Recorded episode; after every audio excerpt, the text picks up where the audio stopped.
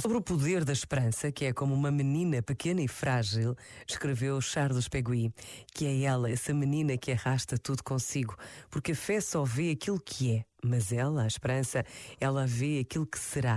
A caridade. Este momento está disponível em podcast no site e na app da RGF.